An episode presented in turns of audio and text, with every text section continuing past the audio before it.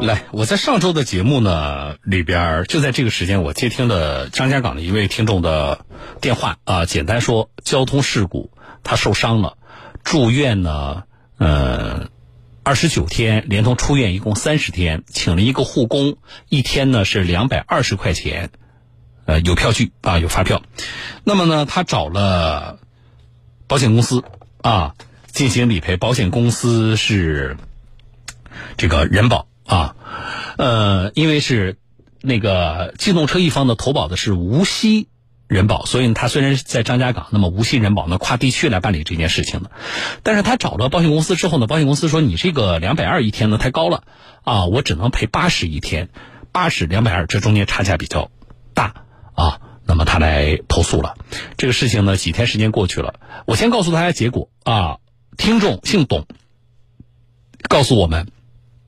我们介入之后，保险公司呢跟他的对接呢变得非常积极，啊，钱已经呃这个赔偿的标准已经定了，就按照发票价格，三十天每天两百二赔他六千六，啊，那么这个钱已经赔付给他了，啊，所以不在这八折，这是结果。但是我接下来会连线那个无锡人保的同志啊，重点是就是我一直在跟大家说，我说这个事情，嗯。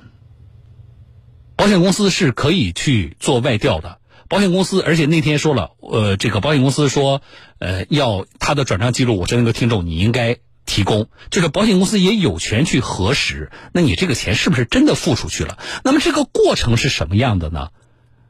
我觉得大家要了解，这个大家了解，就是你接下来如果啊类似的情况，我们在跟保险公司沟通的时候，我们就知道啊，保险公司其实你可以怎么做。啊，来，我来连线的是人保无锡江阴公司的一位高经理，你好。哎，你好。啊，呃，首先是听众告诉我们，钱你们已经赔了，对吧？对对。啊，那么你们有一个呃核实的过程，他跟我说你们也跑了几趟，这是这个过程，你们做了哪些工作？首先呢，当天呢，我们主动联系上那个董师傅。嗯。因为董师傅当天比较忙，他在上班。嗯。然后我们赶到那个他的工作单位。哦，你们人去了，人去了。哦，我们这边呢，从无锡赶过去还比较远，开了一个多小时。嗯。然后是当天跟他会了面，当时呢，他还没有，可能时间比较长吧。嗯。可能当时他也，当时可能他也没什么准备。嗯。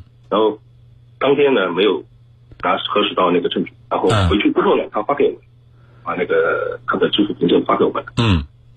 然后呢？这个支付名上面呢，也我们也看不出来到底是支付给谁了。嗯。然后我们又要次日呢，我们又赶到张家港医院，就是他当时住院的那个医院。哎，对对对。嗯。去去核实这个情况。嗯，我们像这种情况，你们到医院外调的话，主要会了解哪些信息？就是说，通过嘛，他他他把那个联系方式给给了我们，把那个他是谁护工的联系方式？护工还有医生。啊。然后我们我们就直接找找到张家港医院的那个医政处嘛，嗯，核实一下这个情况。当时一个住院号，根据当院住院号，然后那个患者姓名，嗯，呃，当时那个护工护工的主管，嗯，然后他跟我跟我那个核实了一下，嗯，就是一个是他到底有没有住院住那么多天，对。对吧？这个要看这个通过医院的记录，其实咱们是可以调到的，对。啊。另外一个就是呃。到底这个这家医院找一个这样的护工到底要多少钱？其实你这个直接接触了护工之后，在医院里就能够问得到。对对对对，因为他之前呢，我也听你的广播了，就是说他护工呢，呃，那个根据伤情的不同呢，应该应该他的标准是不一样的。嗯。可比如说你伤比较重嘛，嗯，可能还有还有有时有时候这个二十四小时护工和十二小时护工，嗯嗯嗯，这特别有区别的。嗯。其实当时呢，可能董师傅呢也不知道他，可能他就用了最高级别的那个 那个就是标准吧。嗯。但是但是你们下来证明，就是他确实，首先他支付两百二一天这个钱，他确实付出去了。对对对。对吧？这个是真实的，否则的话，我觉得这个性质就变了嘛，对不对？就是哎，这个核实下来没有问题。另外一个，那这个标准确实是在这家医院里边，确实也就是这样的。嗯，对对的。然后我们也走访了附近的几家家庭医院嘛。嗯。这个这种情况的话，这个。费用标准的话，就是一个住家保姆二十四小时的一个标准。嗯，确实是这样的情况。嗯，但是我觉得，那我那我能这么理解吗？就是您您以上这个这个表述，就是说这家医院的这个护工的价格其实是不低的。对对对对，是不低的，是吧？对。嗯，好。但是不管怎么样，你们核实下来他的情况真是无误的，所以正常按照发票价格进行了赔付，对不对？正常，我对我跟他协商了一下，跟他就是跟他协商了一下，然后最终我们达成了一致。嗯，好的，好，感谢高经理的介绍，也让大家了解了一下保险公司这个过程需要做一些什么，而且这些信息呢，我们也呃这个建议大家，就是在跟保险公司沟通的时候，其实应该尽量多的把你有的能够证明以上，就是高经理说的这些，我们保险公司需要知道什么这些证据，你只要有的也应该尽量的主动提供，这样其实是有利于你的这个理赔能够。呃，更高效的进行的啊，也谢谢这个江阴公司的人保江阴公司的高经理，谢谢，我们再见。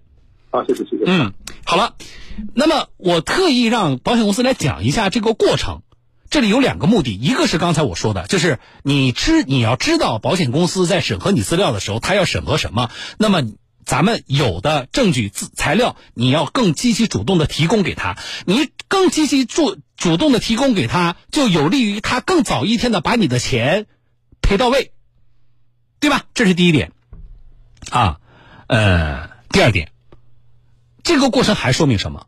这个过程还说明，那你人保，呃，这个江阴公司，你开始的时候，你告诉我，我一天只能给你八十块钱，那你是没有道理的呀。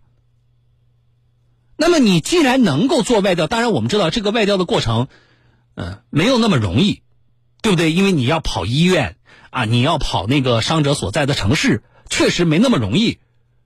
可是如果就因为这个外调比较麻烦，那么我们简单的我们就哎呃按按按按照那个什么呃法院的判例啊，或者是按照什么公安部之前那个指引啊，那么我们就赔你八十块钱一天。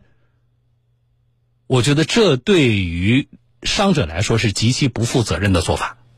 这也是我为什么我说我们要展现一下保险公司这个过程到底做了什么，你来说明。那么你开始的时候，保险公司当我没有找到媒体的时候啊，没有找到小东有话说节目的时候，你就简单的按照八十块钱一天来赔给我，而且都没得商量的。你这个决定有多么的草率，你这个决定有多么的不负责任。那么，类似的啊，就是，呃，发生了交通事故，伤者相关的费用，特别是最近几起案例，我们处理的几起案例，就集中在护理费这件事情上。啊，我们希望，因为我的听众里实际上也有很多的是咱们的从业者，我们希望呢，咱们的这个保险公司碰到这种事情的时候，还是能够更负责任一点，啊，否则的话，一定要媒体介入，然后呢，我们还要还要经过这样的，啊。在被曝光之后，在媒体的监督下，然后我们要才去做这样的外调，啊，我觉得你们的这种行政成本实际上是更高的，啊，所以也希望我们各家的保险公司在理赔上，你们可以提出疑问，啊，那么如果发现这个发票有问题，这笔钱有问题，我说性质就变了。啊，这是骗保，你们甚至如果金额大，你们都可以报案，不仅仅是拒赔的问题。